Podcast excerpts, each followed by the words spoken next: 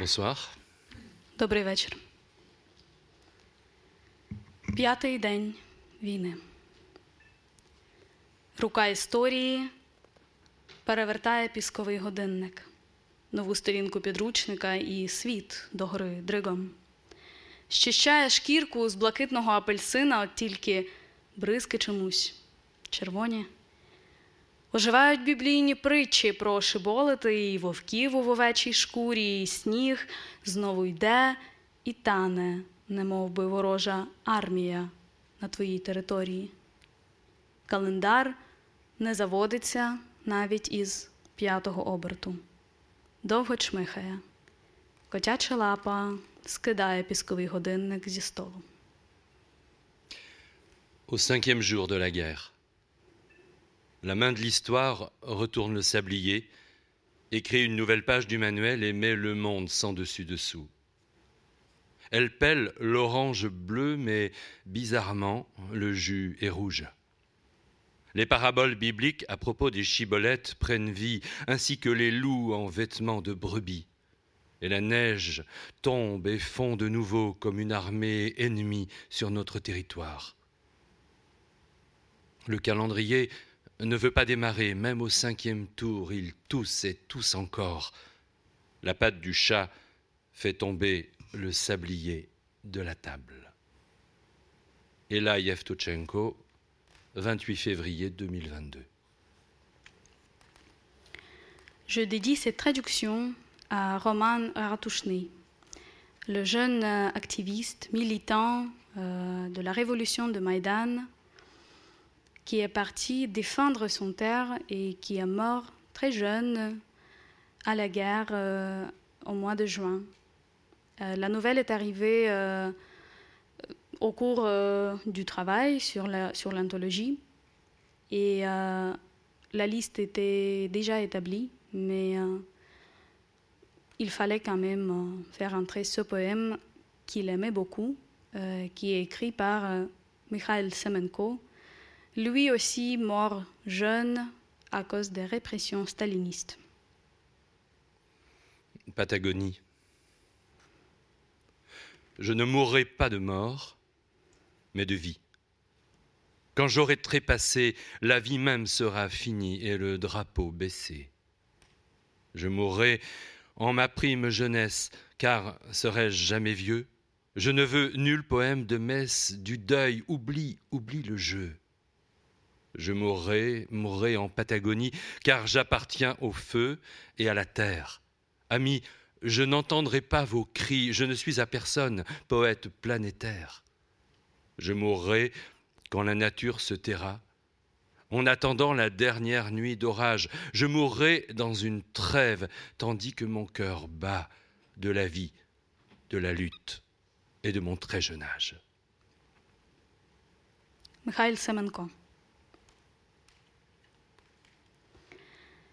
Тюремна пісня, уривок один. Він довго дивиться на мене і каже: головне любов до ворога, що краде твою історію і територію. Не стріляй у нього. Повільно на землю склади свою зброю. Підніми перед ним догори обидві долоні. І буде так: твоя гаряча землею розілляться кров, і пізнаєш, яка на смак любов. Chanson de prison. Il me regarde longuement et me dit Le plus important, c'est l'amour pour l'ennemi qui vole ton histoire et ton pays. Ne lui tire pas dessus, dépose lentement ton arme à terre, lève les deux mains devant lui. Il en sera ainsi, ton sang chaud coulera sur la terre en labour, et tu la goûteras comme si c'était l'amour. Олена Герасим'юк. Я знаю, перекують на рала мечі, і буде родюча земля, не ця, і будуть усі ключі відмикати усі серця. Я знаю, і буде так: пшеницями зійде кров, і пізнають, яка на смак любов. Вірю. Je sais, De leurs épées, ils forgeront des socs pour la terre fertile, mais pas celle-ci. Et tous les cœurs s'ouvriront avec une seule clé, sans souci. Je sais, il en sera ainsi. Sur le sang, le blé croît. On le goûtera, comme si c'était l'amour. J'y crois. Євген Плужник. Діти. Вони не питають куди. Вони не питають, навіщо ця війна. Кожен повинен робити, що повинен. Можливо, я не знаю, що таке переповнений потяг, я не знаю, як вибивати черевиком вікно, бо нічим дихати. Може, я не знаю, як боротися з безборонними, бо боронитися нічим, крім власної безборонності. Чи знаю?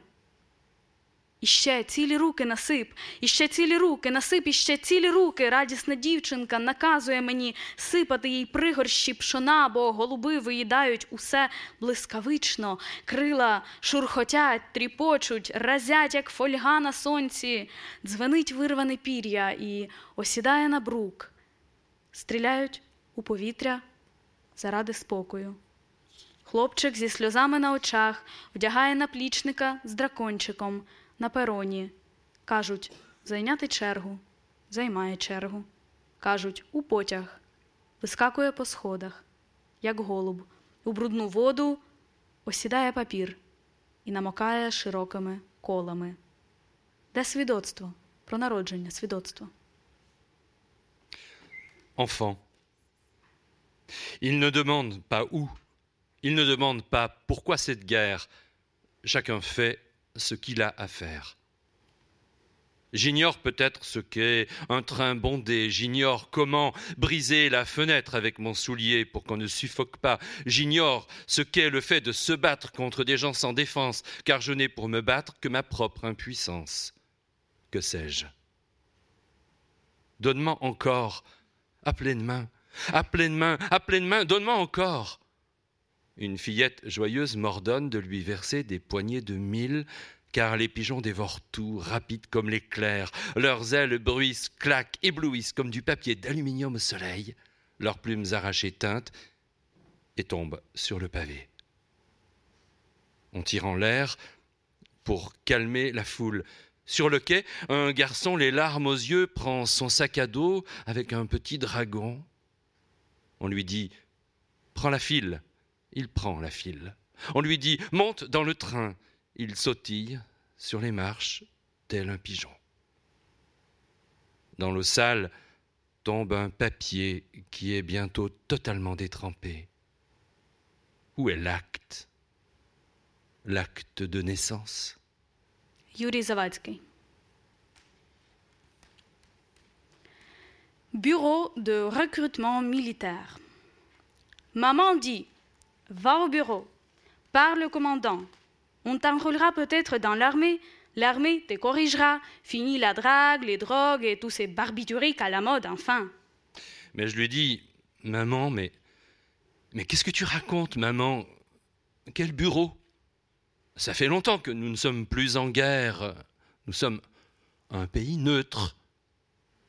As-tu vu notre ministre de la Défense? Voilà à quoi ressemble notre défense. Notre défense est pire que celle de Chelsea. En bref, non, maman, je n'irai pas. Mais maman dit Fiston, je suis déjà âgé. Voyons, je vais mourir, et qui s'occupera de toi, espèce de petit con? Regarde, fiston, l'appartement est abîmé, tu as reniflé toute la colle, merde, il n'y a plus de quoi coller le papier peint. Allez, fiston, va t'enrôler dans l'armée. Mais pourquoi dit-elle Pourquoi ne veux-tu pas y aller? Pourquoi ne pas parler avec le commandant? Mais comment ça? Pourquoi? Maman, mais, comment ça? Comment ça? Pourquoi? Hein? Mais parce que je suis un crétin? Comprends-tu? Un crétin. Et les crétins, on ne les prend pas dans l'armée, même dans notre armée ukrainienne. Que ferais-je?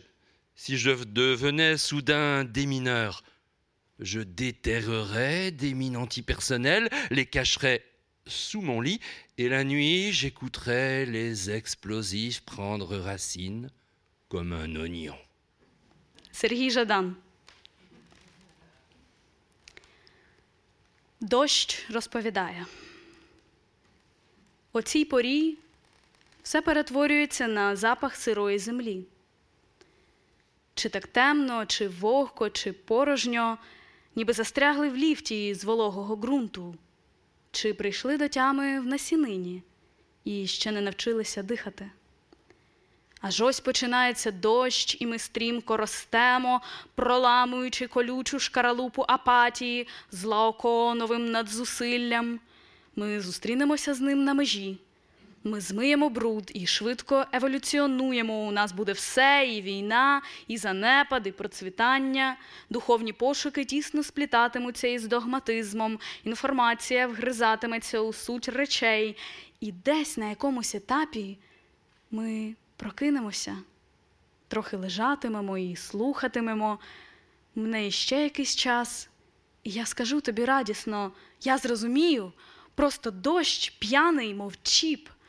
То він намагається вибити душу із бляшаного даху над нами, то щось плутано і захоплено розповідає нам, допитується про щось, забуває і знову допитується. А потім дощ мине. Ми опинимося під зорями, ніби нічого цього і не було. Les paroles de la pluie. En ce moment, tout sent la terre humide. Serait-ce l'obscurité, la brume ou bien le vide? Comme si l'on était coincé dans un ascenseur au sol moite, ou si l'on venait d'éclore dans une graine sans même savoir respirer. Mais voilà qu'il commence à pleuvoir et que nous croissons à toute vitesse, en brisant la bogue rugueuse de l'apathie avec la force de Laocoon. Nous rencontrerons la pluie à la frontière, nous nous laverons de la crasse et évoluerons rapidement. Nous aurons tout.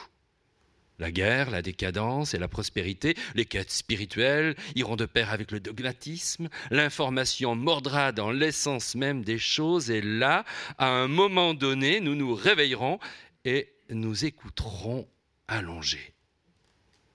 Un peu plus tard, je te dirai joyeusement, j'ai compris.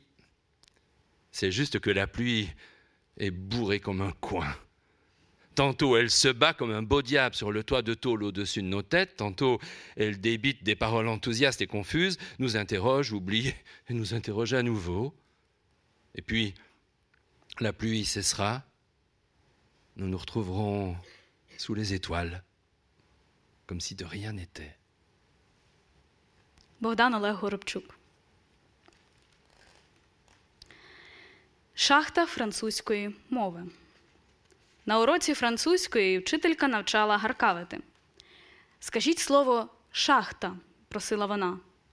Шахта, казала я, згадуючи терикони, що видно з нашого двору, свого тата з очима, нафарбованими вугільним пилом. Ні, казала вона, дещо не так.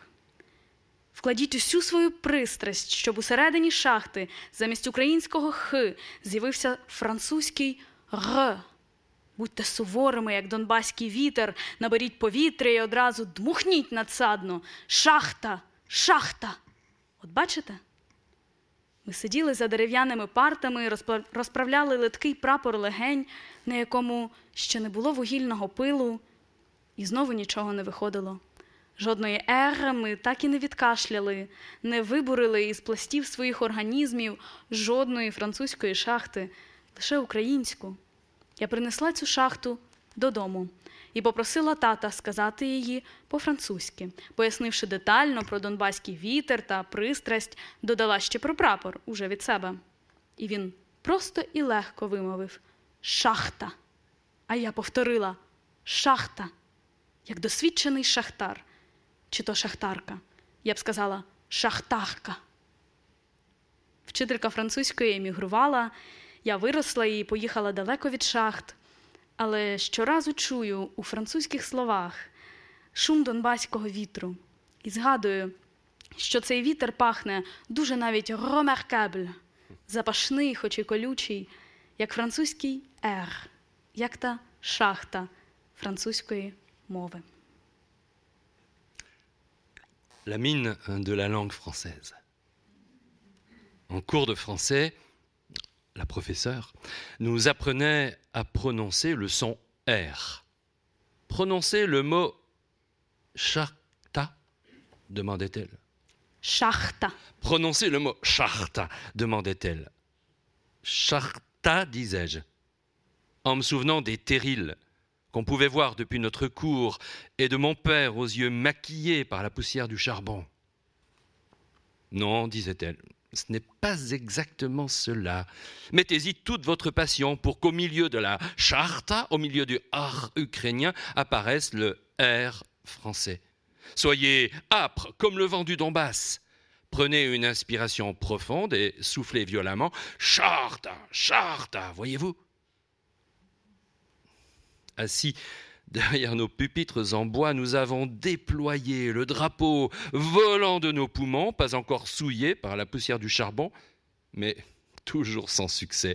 Nous ne sommes parvenus à tousser aucun air, à forer dans les couches de nos organismes aucune mine française, rien qu'une mine ukrainienne. Je l'ai rapportée chez moi et j'ai demandé à mon père de la prononcer à la française après lui avoir expliqué en détail le vent du Donbass et la passion, en mentionnant aussi le drapeau de ma propre initiative. Et il a prononcé aisément Charta. Et j'ai répété Charta. Comme un mineur expérimenté, ou plutôt une mineuse, en ukrainien Charta. La professeure de français a émigré, je suis devenu adulte et suis parti loin des mines, mais j'entends toujours dans les mots français le bruit du vent du Donbass et je me souviens que ce vent a une odeur vraiment assez remarquable. Il est odorant, bien que rugueux, comme le R français, comme la mine de la langue française. Любов Якимчук.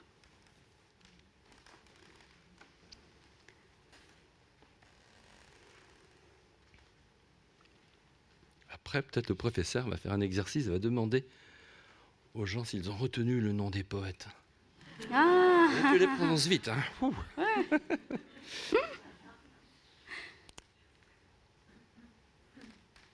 En français seulement Oui. Possibilité d'une rivière. Gravier bruisse plus fort, comme si ce n'était pas deux pieds, mais dix roues qui te piétinent. Cette fille, aujourd'hui j'espère, aujourd'hui peut-être, aujourd'hui certainement, elle est vêtue non pas d'une robe moulante, mais d'une jupe en cloche, libre, légère, qui lui, donne l'air faussement jeune et naïve. Elle suit l'allée et gravit la colline vers la ligne de partage des eaux. Elle s'allonge, non pas sur l'herbe sèche, ni sur les aiguilles chauffées des pins qui fleurent une chaude amourette estivale, mais tout bonnement dans l'allée, sur le gravier. Elle relève sa jupe, sourit et commence à faire pipi. Oh Faire pipi allongé. Pour un court instant, écrire dans l'espace la lettre P. Créer une petite fontaine délicate, comme dans les palais des despotes orientaux, mais rapide et fugace et donc plus authentique Épancher pour un instant la possibilité d'une rivière. Attendez, pourquoi s'épancher Pétiller, ruisseler, redonner vie à la terre sur cette ancienne ligne de partage des eaux, lieu des allées, des routes et des sanctuaires. Олег Коцаров. Степи. Зелений степ. Ні дерева, ні нивки. Блакитний степ. Ні хмар, ні голубів. Червоне сонце незастиглим зливком пливе повільно поміж двох степів. А ти за ним до вечора мандруєш, втомився?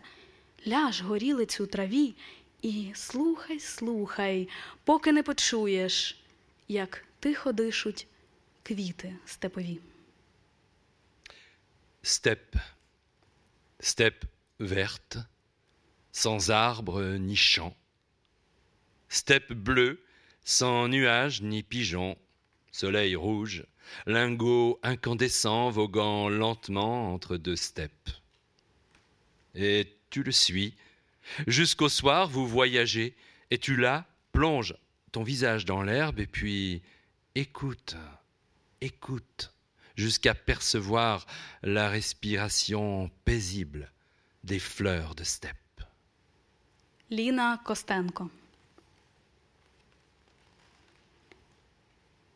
Часом вірш стає домом, який зводиш за краєм прірви, виключно з потреби спростувати реальність. Dans cette maison, le corps encore tiède d'un poème est accroché au clou du quotidien, accroché à vif comme un reproche, comme une preuve que j'y étais, que tu y étais, et qu'entre nous, il y avait quelque chose d'irrépressible comme un souffle, d'incertain comme un baiser, d'insignifiant pour toute autre personne que nous-mêmes.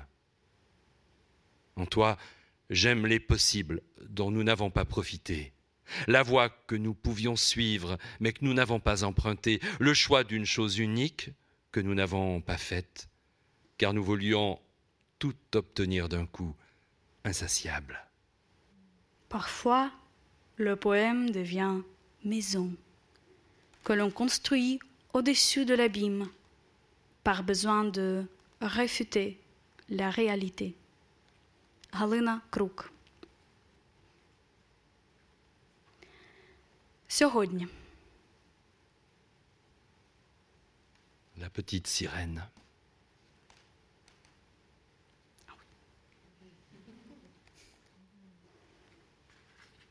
Tu as raison. Русалочка.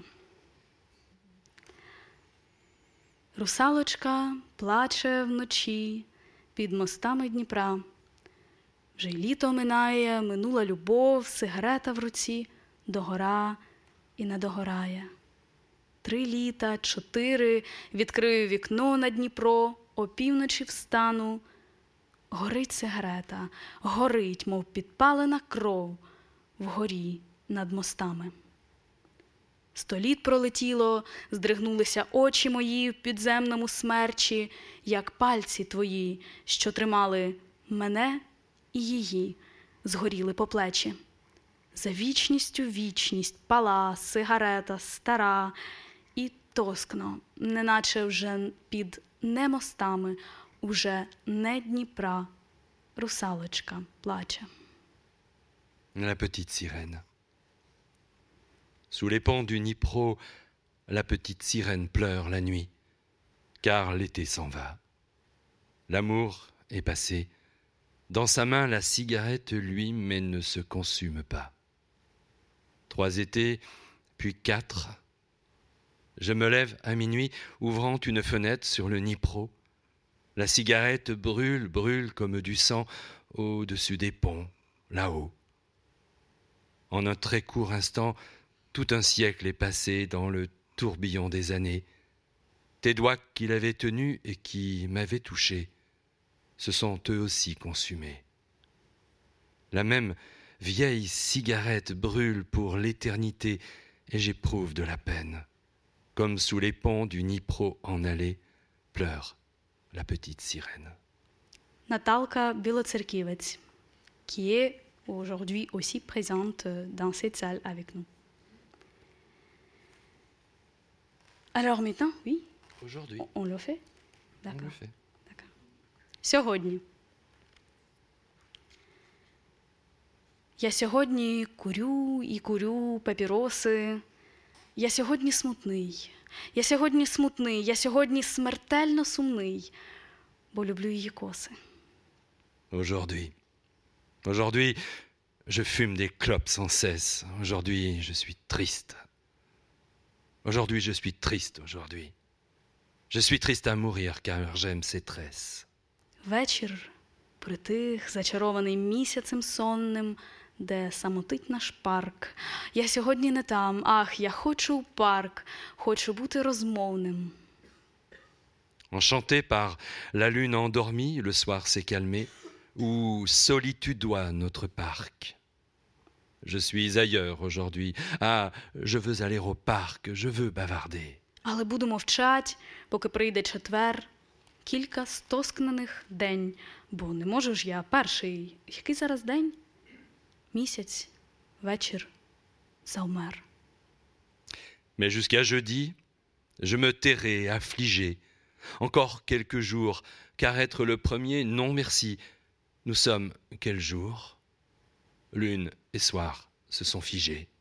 За одною, одна, я курю папіроси. Я сьогодні смутний.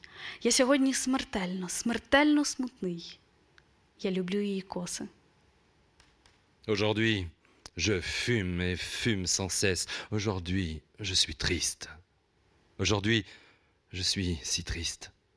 Je suis triste à mourir, car j'aime ces tresses. 29 août 1916. Михайль Семенко.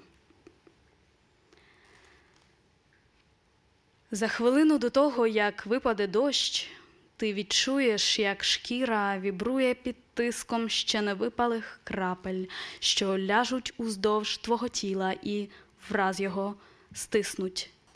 Так легкі голуби на вулицях кинуті відчувають смак їжі за мить до годівлі. Так солдат, що за хвилю повинен загинути, відчува деформації у власному тілі. Сміх, що має до мене назавтра прийти, розпізнаю сьогодні поміж плачу я. За хвилину до того, як з'явишся ти, я тебе передчую. Une minute avant que ne tombe l'averse, tu sentiras ta peau frémir sous la caresse des gouttes qui ne tombent pas encore et qui étreindront brusquement ton corps. Ainsi, les pigeons qui vivent dans la rue sentent le goût du grain avant de le goûter. Le soldat qui sera porté disparu sent que son corps s'est déjà disloqué. Le rire qui demain me viendra dans les larmes du jour, déjà je le devine. Une minute avant que tu ne sois là, déjà je t'imagine. Sergi Jadan. Зразків однакових днів, коли ранок при надії, а вечір при втомі, сірих днів, дощових перлинок, нитка до нитки, плететься канат воєнного часу між містом і містом, між учора і завтра, між можу і мушу. Наше кохання, безстрашний канатоходець над прірвою. Collier de jours identiques, matin d'espoir, soir de fatigue, jour gris comme perles de pluie, fil après fil, le temps de la guerre tresse sa corde. Entre une ville et une autre ville, entre hier et demain, entre pouvoir et devoir, notre amour, vaillant funambule, au-dessus de l'abîme. Notre amour, vaillant funambule au-dessus de l'abîme. Notre amour, vaillant funambule, au-dessus de l'abîme. Et là, Yevto Shenko.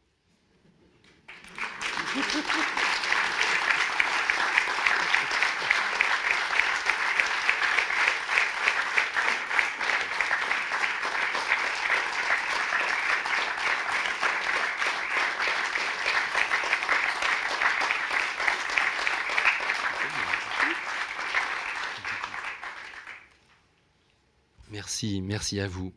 Ne partez pas, la soirée n'est pas finie.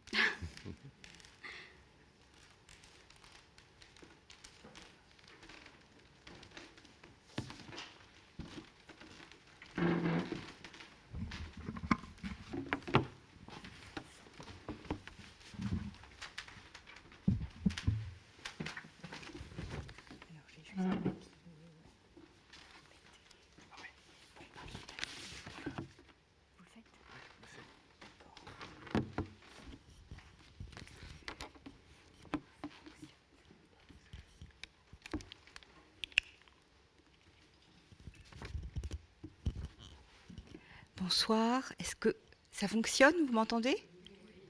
Ok. Bonsoir à tous. Bonsoir Ella. Bonsoir Bruno. Bonsoir. Alors, ce recueil, 24 euh, poèmes, poètes pour un pays, ce recueil est né de la guerre. Vous l'expliquez dans le, journal à quatre mains euh, qui ouvre euh, le recueil. Il est né d'un choc, d'abord d'un sentiment d'impuissance, et puis l'idée est venue que peut-être vous disposiez d'un moyen de construire ce que vous appelez très joliment un couloir humaniste, comme on dit, un couloir humanitaire pour les médicaments, la nourriture, l'évacuation de civils. Et eh bien là, vous avez, euh, vous avez construit un couloir humaniste fait de, poésie. Euh, ce que je voudrais dire d'emblée, c'est que, en fait, au tout début de ce travail, euh, et aussi surprenant que ça puisse paraître, vous ne vous connaissiez pas l'un et l'autre. Et je voudrais que vous m'expliquiez comment s'est passée votre rencontre. Tu crois? Non, tu, dois commencer. D'accord. Euh, bon, effectivement, on ne se connaissait pas avant. Et euh, bien que euh, construire une anthologie de la poésie ukrainienne en français, ça a toujours été mon rêve, parce que je suis traductrice, je traduis pas mal de choses depuis le français. Mais c'était toujours mon rêve de, de faire exporter euh, la littérature ukrainienne euh, ici en France, puisque la poésie ukrainienne n'est pas vraiment connue.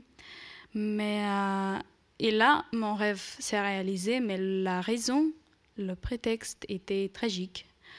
Et donc on était au milieu,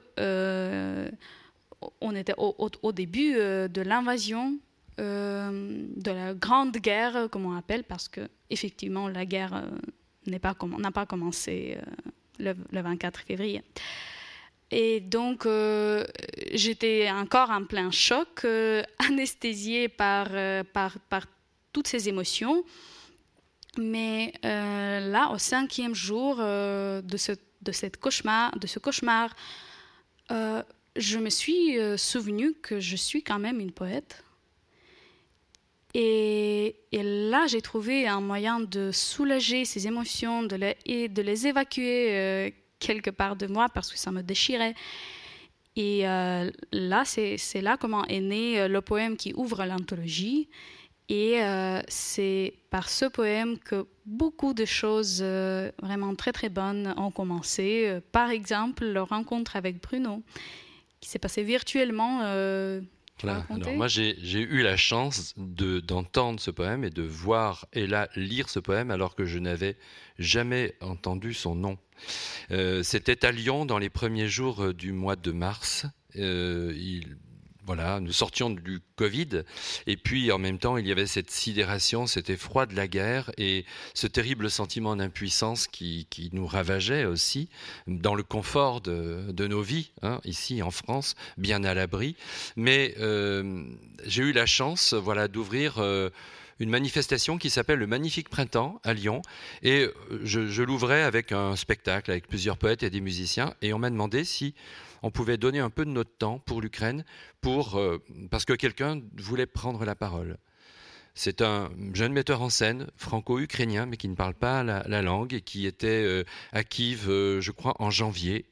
Et qui... il, était, il était là en février. Il y était début février. Voilà. Vous voyez, on n'est pas encore complètement raccord sur tout. et donc, Clément Barovchenko prend la, la, parole et très vite, diffuse une courte vidéo de trois minutes qu'il venait de recevoir, sans doute par WhatsApp. Ou, voilà. Et euh, j'ai pris mon téléphone et j'ai filmé la vidéo. Ça a duré deux minutes et j'étais complètement bouleversé. J'ai entendu, j'ai vu le visage d'Ella et j'ai entendu ce poème que vous venez d'entendre, écrit au cinquième jour de la guerre, d'abord dit en langue française, avec une voix comme ça profonde et grave et une attitude très hiératique, très solennelle. Ensuite, elle a donné ce texte en ukrainien et puis ça se terminait par euh, Nous allons nous battre pour la liberté et le bien du monde entier. Et puis le noir. J'ai trouvé ça très bouleversant, très fort, et le lendemain, j'ai pris contact avec Ella. Je lui ai envoyé un, SMS.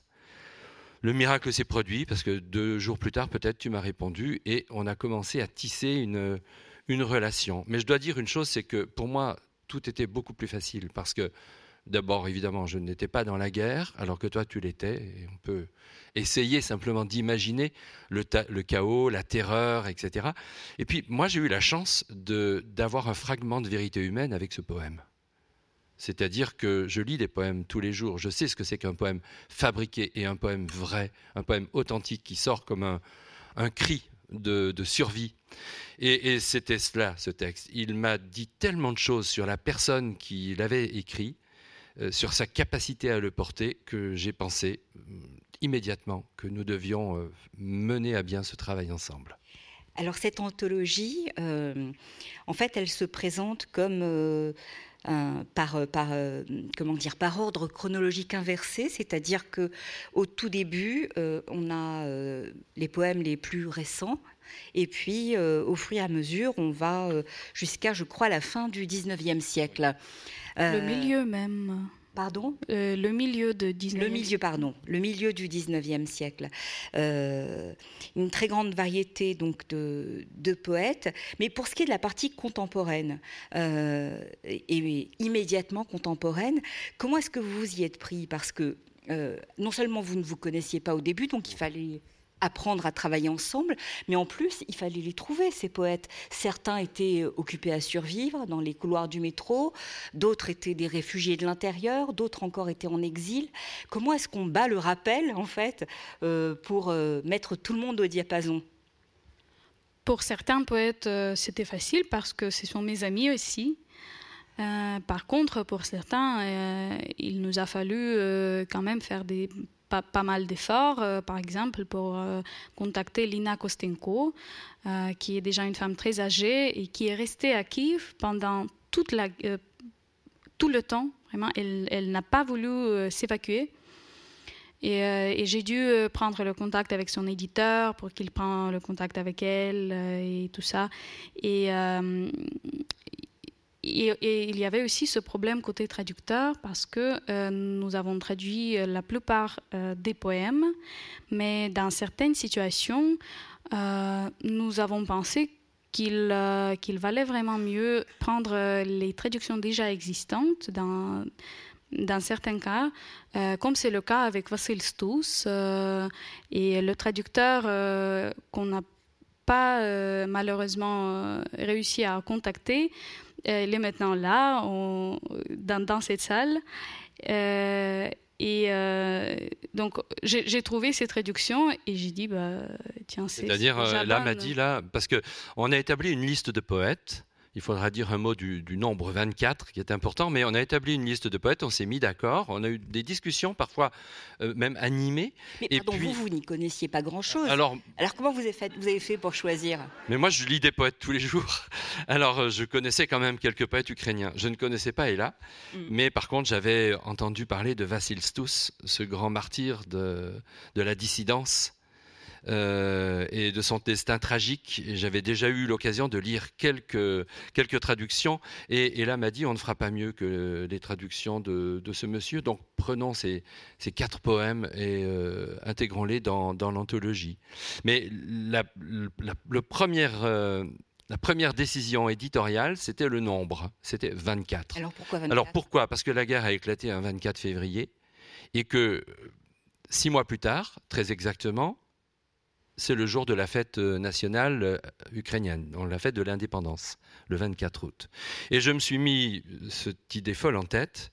Le livre euh, va sortir de la guerre comme une fleur sort des décombres pour faire entendre son droit à la vie, pour dire son droit à la vie à la lumière, mais il doit être en librairie le 24 août. Je me suis mis cette obsession en tête, terrible. Et, et là, m'a dit, OK, donc 24 poètes pour dire cette guerre, oui, et on a dit comme une armée de poètes, voilà, pour euh, dénoncer la guerre, etc. Et donc euh, ce chiffre, on l'a sanctuarisé. J'en ai fait une sorte de dogme, parce que sinon, on n'aurait jamais pu sortir ce livre. Alors je sais ce que pensait là. Elle pense. Qu'est-ce que vous ah pensez là On, va, faire une deuxième édition augmentée. on va retourner le chiffre. On va faire 42 maintenant, 42 poètes ou, ou pourquoi pas 200. Nous sommes au 200e jour de la guerre. Mais 24, c'était la colonne vertébrale du projet. Et elle a été extraordinaire parce qu'au bout de peut-être trois jours d'échange, elle m'a dit si tu ne mets pas en place une méthode de travail, c'est mort. Alors, c'était pour moi voilà une grande leçon et donc dit une méthode de travail. Ok, mais comment? Comment on fait? Voilà. Alors, euh, tu as une idée formidable. D'abord, on avait tous les canaux de communication possibles parce que l'un s'arrêtait, l'autre repartait, WhatsApp, Messenger, SMS. Euh, bon, on a tout utilisé. Et euh, elle m'a dit, en fait, Google Doc. Donc, c'est avec Google Docs qu'on va travailler. Je vais mettre ça sur un serveur extérieur. Donc, s'il arrive quelque chose, tu pourras quand même récupérer les textes. Et on a commencé à travailler comme ça. Alors, il y a une multitude de, voix dans ce, recueil, et j'ai le sentiment que, au fond, euh, il est aussi fait pour montrer que euh, la revendication d'une identité ukrainienne, elle n'est pas née euh, simplement avec cette guerre, elle date d'il y a bien plus longtemps. Et dans cette anthologie, on trouve des poèmes d'auteurs qui ont connu un destin tragique. Euh, et j'aimerais quand même qu'on dise quelques mots euh, de leur personnalité. Peut-être que vous pourriez euh, chacun en choisir deux, raconter un peu leur histoire, qui ils sont, ce qu'ils ont vécu, pourquoi ils sont morts. Peut-être on, suit le fil du livre très rapidement. Je te lance un nom, tu m'en lances un. Alors moi, je te dis Olena. Elle a presque ton âge. troisième autrice de l'anthologie. Qui est-elle? Deuxième. Deuxième. Il ne connaît même pas. Euh, non. Alors qui est-elle Alors mais qui est-elle? Qui est-elle euh, Elle est donc Olena Herasimyuk. Euh, elle est ambulancière. Elle est vétérane de la guerre du Donbass. où elle, a, où elle est partie comme bénévole, ambulancière bénévole. Et elle travaille toujours dans le bataillon médical, mais elle n'est pas sur le front aujourd'hui. Donc, euh, et même avant, elle était euh, une activiste de Maïdan, effectivement.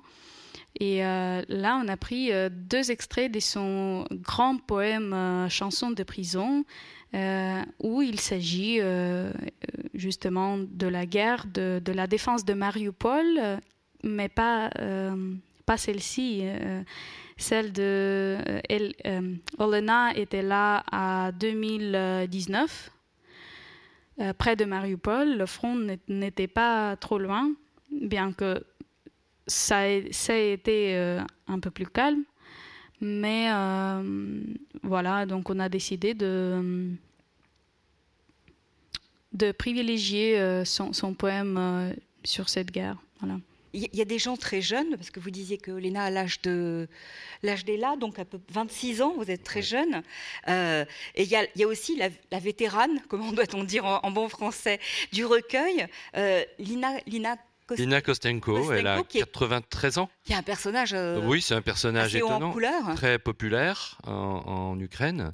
Alors je crois que depuis quelques années euh, et la disparition de son mari, elle n'écrit plus vraiment, je crois, mais elle continue à, prendre des positions. Elle, écrit, euh, elle a écrit un roman euh, qui est sorti en 2010 et maintenant elle écrit son deuxième roman. Ah oui, bon. Cela dit, c'est une personnalité forte qui s'est à chaque fois euh, euh, distinguée par des prises de position euh, très remarquées. Oui, oui, il y a une douzaine d'années, on a voulu, enfin, le, président de l'époque a voulu lui remettre la plus haute distinction possible en Ukraine, qui est le titre de héros national, n'est-ce pas? Et elle a répondu que non, mais elle n'avait jamais eu envie de porter des bijoux politiques. Voilà. Elle a du caractère. Voilà.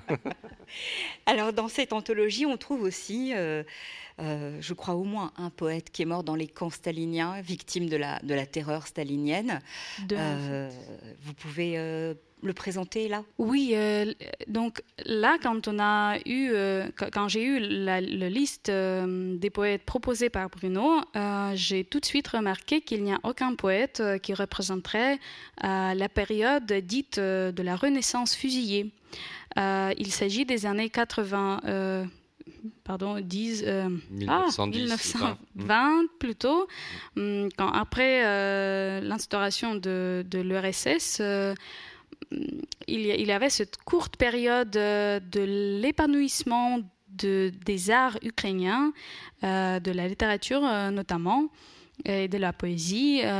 plein de choses ont apparu là, plein de mouvements littéraires, dont fait partie par exemple Mikhail Semenko, qui est notre père fondateur du futurisme euh, qui, a été extrêmement euh, actif, euh, qui a sorti pas mal de recueils, qui a fait un magazine, La Nouvelle Génération, sur l'avant-garde ukrainien et mondiale.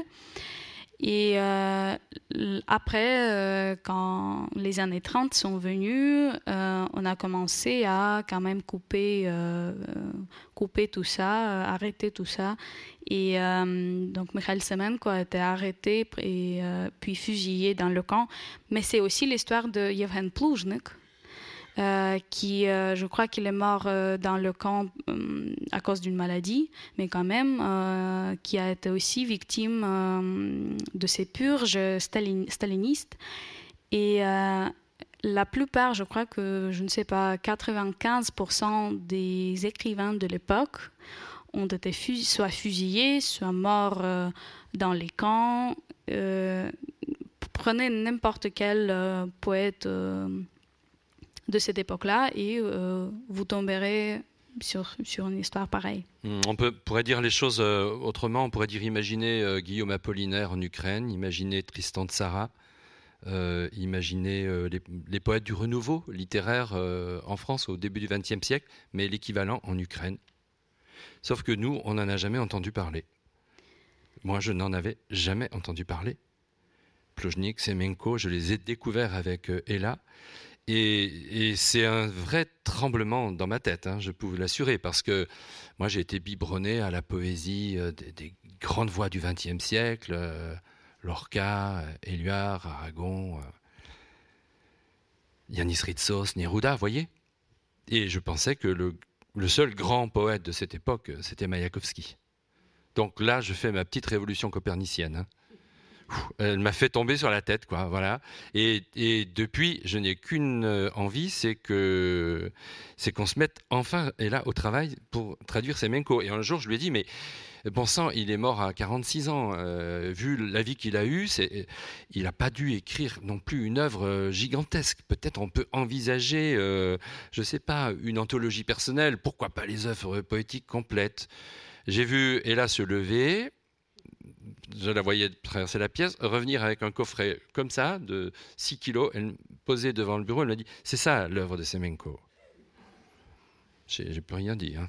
Ça m'a calmé, mais là, je, réitère la proposition que prochainement, nous travaillons sur Semenko.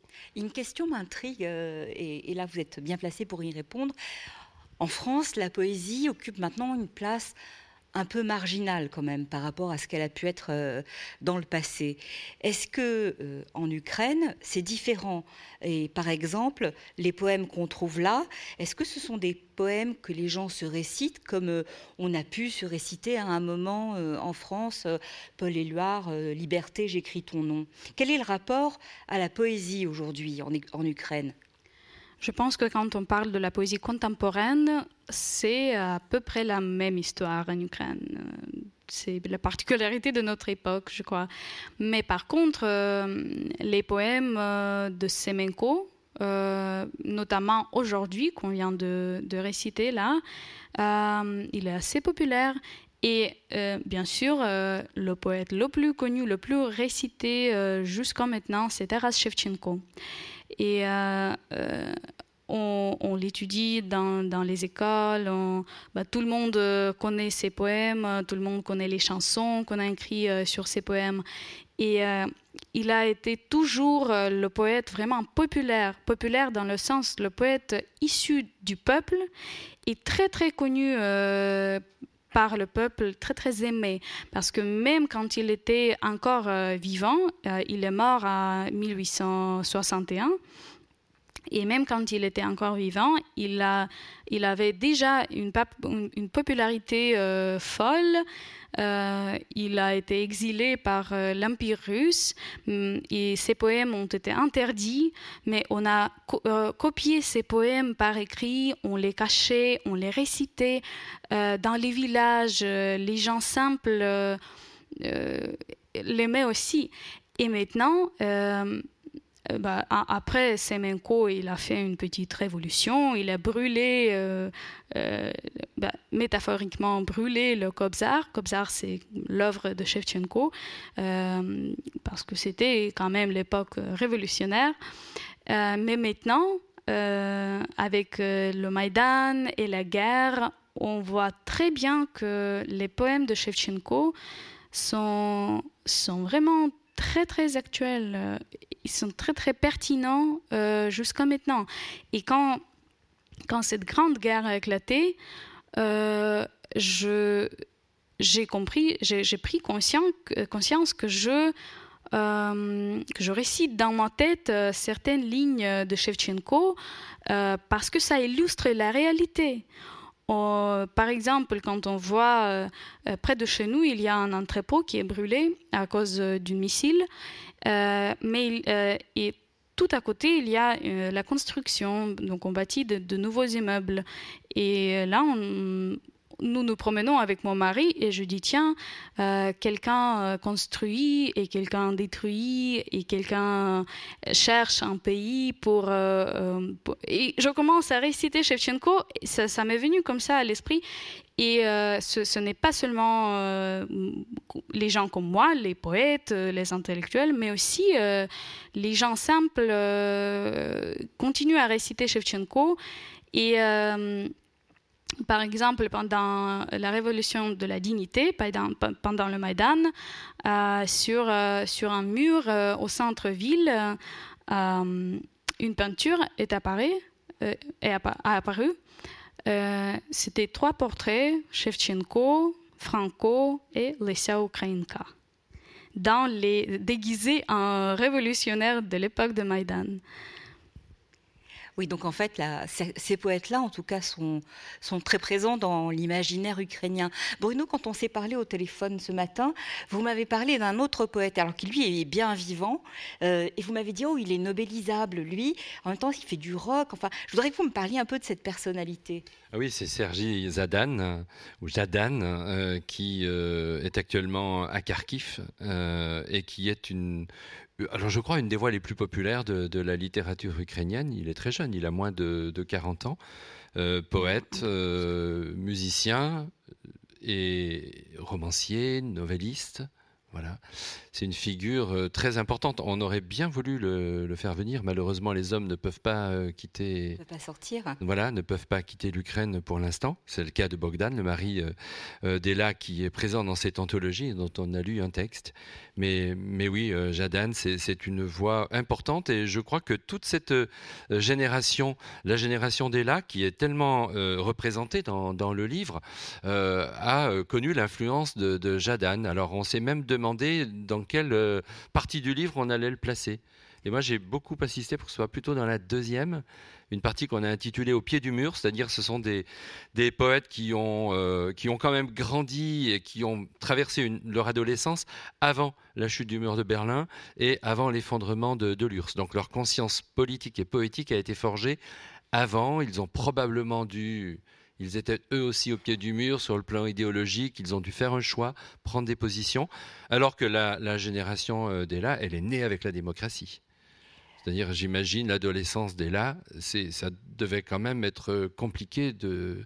Des fois, je me demande comment tu as réussi à aussi bien étudier, apprendre le français, alors que toutes ces révolutions t'ont quand même amené à battre le pavé euh, pendant des années, non? Il nous reste plus beaucoup de temps. J'ai encore quelques questions que je veux absolument vous poser. Euh, on sait tous qu'il y a une minorité russophone en Ukraine, donc une minorité qui parle et qui écrit le russe et qui se sent ukrainienne. Cependant, euh, l'anthologie n'est qu'en ukrainien. Alors pourquoi est-ce que vous avez fait ce choix? Ouf, là, je commence à parler et euh, on finit demain. euh, donc, euh, tout d'abord, euh, euh, on a pris deux poètes qui sont russophones. c'est un couple aussi, Boris et Ludmila Kersonsky. ils viennent d'Odessa. Et, mais Boris Kersonsky, qui est déjà un homme âgé, qui a plus de 60 ans, à 2015, après après que la Russie a, annexé la Crimée euh, et a commencé la guerre du Donbass, euh, il a commencé à écrire en ukrainien. Euh, donc, il a dit que c'était sa réaction aux mots de Poutine qu'il protège les russophones. Euh, euh, sa femme continue à écrire en russe, mais quand même, on a fait euh, le choix de traduire ses poèmes vers l'ukrainien et de plutôt les publier en ukrainien et en français. Avec l'autorisation de Ludmila. Hein. Oui, bien sûr, bien évidemment. Mm. et c'est parce que, vous savez, la minorité russophone en Ukraine, elle n'est pas russophone parce qu'elle est russe. Euh, elle est russophone parce que euh, pendant longtemps, nous étions une colonie de l'Empire russe.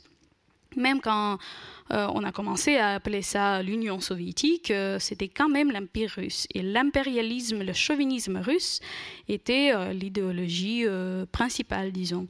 Et la langue ukrainienne, elle a, pour longtemps, elle a été marginalisée et c'était fait exprès euh, nommer euh, une langue de village, une langue des gens mal éduqués, et le russe, euh, bon, une langue prestigieuse, une langue puissante, la grande langue russe, comme elle dit. Et du coup, maintenant, quand on commence à revendiquer notre langue, la langue de nos ancêtres, parce que pas mal de poètes, y, moi, y, compris moi, euh, sont nés dans les familles euh, russophones. Oui, vous m'expliquiez tout à l'heure que vous avez fait le choix de l'ukrainien à l'âge de 14 ans, alors que vous parliez déjà euh, couramment. Voilà, justement. Ben, presque tout le monde en Ukraine parle couramment les deux langues, ils les comprennent parfaitement. mais oui, je fais ce choix avec pas mal de mes amis aussi parce que nous sentons que c'est euh, juste de faire ça. On rend la justice euh, à la langue qui a été marginalisée pendant longtemps. Et euh, ma grand-mère maternelle et mon arrière-grand-mère paternelle parlaient ukrainien. Et si mes parents parlent russe, ce n'est pas parce que parce qu'ils sont russes depuis euh, et que leurs ancêtres sont russophones, c'est parce que les conditions étaient les conditions sociales, euh, politiques étaient comme ça. Mais quand là, quand je choisis l'ukrainien, je choisis la langue de mes ancêtres. Euh, Bruno, rapidement, puisque nous avons presque terminé, j'ai noté quand même que vous étiez un homme assez méticuleux, et que vous aviez un souci du détail, peut-être euh, que je qualifierais d'obsessionnel, parce que vous racontez, vous racontez quand même dans le ici peuvent en témoigner, je dans, Le, dans le journal à quatre mains qui est très intéressant, qui ouvre le recueil, euh, vous, vous racontez que à un moment, vous, c'est la crise du papier, et vous vous rendez compte que le ah papier que vous utilisez, bah oui, dont j'ai acheté des stocks, euh, j'ai encore quelques stocks de papier, mais est fait avec des arbres de Sibérie. Eh ben et, vous avez dit, mais pas question, pas. C'est-à-dire le papier norvégien, c'est un très beau papier. Euh, tous nos livres sont faits avec ce papier, le Munken. Puis d'un seul coup, je me suis dit, mais les arbres, ils viennent d'où? Et, et là, renseignement pris, une bonne partie des arbres venaient de Sibérie. Donc j'ai appelé là, je lui ai dit, tu sais, ça va être compliqué, il faut que je trouve un autre papier. Elle était super contente quand je lui ai dit ça. Voilà, et euh, elle, elle s'est empressée de le dire aux autres poètes et on a senti une, sorte de soutien. Voilà, donc là, c'est fait avec un papier euh, espagnol. je vais aussi mentionner quand même les très belles illustrations euh, qu'il y a dans le recueil. Dites-nous un mot de cette illustratrice. C'était mon idée d'inviter Ilona Silvachi, elle est illustratrice, euh, peintre aussi euh, ukrainienne, euh, qui a illustré pas mal de livres poétiques. et qui est aussi une fille du peintre assez connu ukrainien, Tebari Silvachi. voilà, je lui ai proposé de, faire quelques, illustrations. elle travaille maintenant dans, dans, la technique de collage, donc ce sont des collages. Et il a, adoré cette idée. Euh, il, a, aimé l'idée de participer dans un tel ouvrage. Et euh, c'est comme ça que c'est. Euh, c'est parce que nous avons pensé qu'il fallait quand même la section contemporaine, la section de la génération Maïdan. Est vraiment grande. Elle, elle, prend la partie la plus importante du livre. Et euh, nous avons pensé qu'il fallait quand même rythmer un peu euh, euh, pour laisser souffler le lecteur. Et c'est comme ça que sont arrivées ces belles illustrations. Vous imaginez que ce, livre, c'est une sorte de work in progress éditorial, en fait. Parce que vous imaginez, entre le moment où le projet est né et aujourd'hui, il s'est passé tellement peu de temps. D'ordinaire, on met deux ans pour faire des livres comme ça.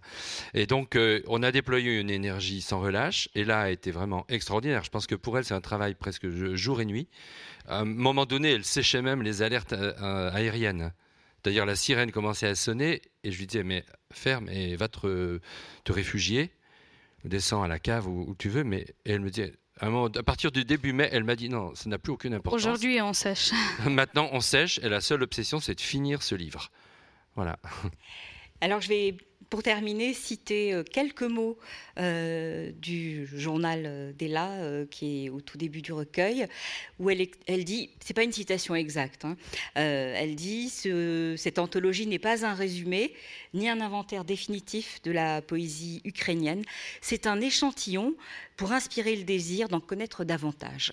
Voilà, et vous pouvez en connaître davantage puisque le livre et à la signature à, l'entrée, c'est ça? Oui, oui.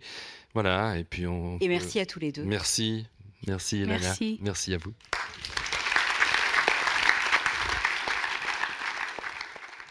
Merci à vous tous pour être venus ici et être avec nous aujourd'hui et être avec l'Ukraine.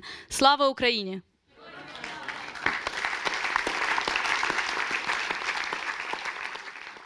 Je voudrais dire quelque chose simplement en clôture. J'aurais pu le dire au tout début, mais j'ai craint que ça provoque trop d'émotions. Euh, cette soirée, nous la dédions à la grand-mère euh, d'Ella, qui vit dans un village près de Kharkiv. Et ce village, nous avons appris hier qu'il a été euh, libéré. Voilà. Elle n'a pas encore eu de ses nouvelles, mais nous pensons beaucoup à elle.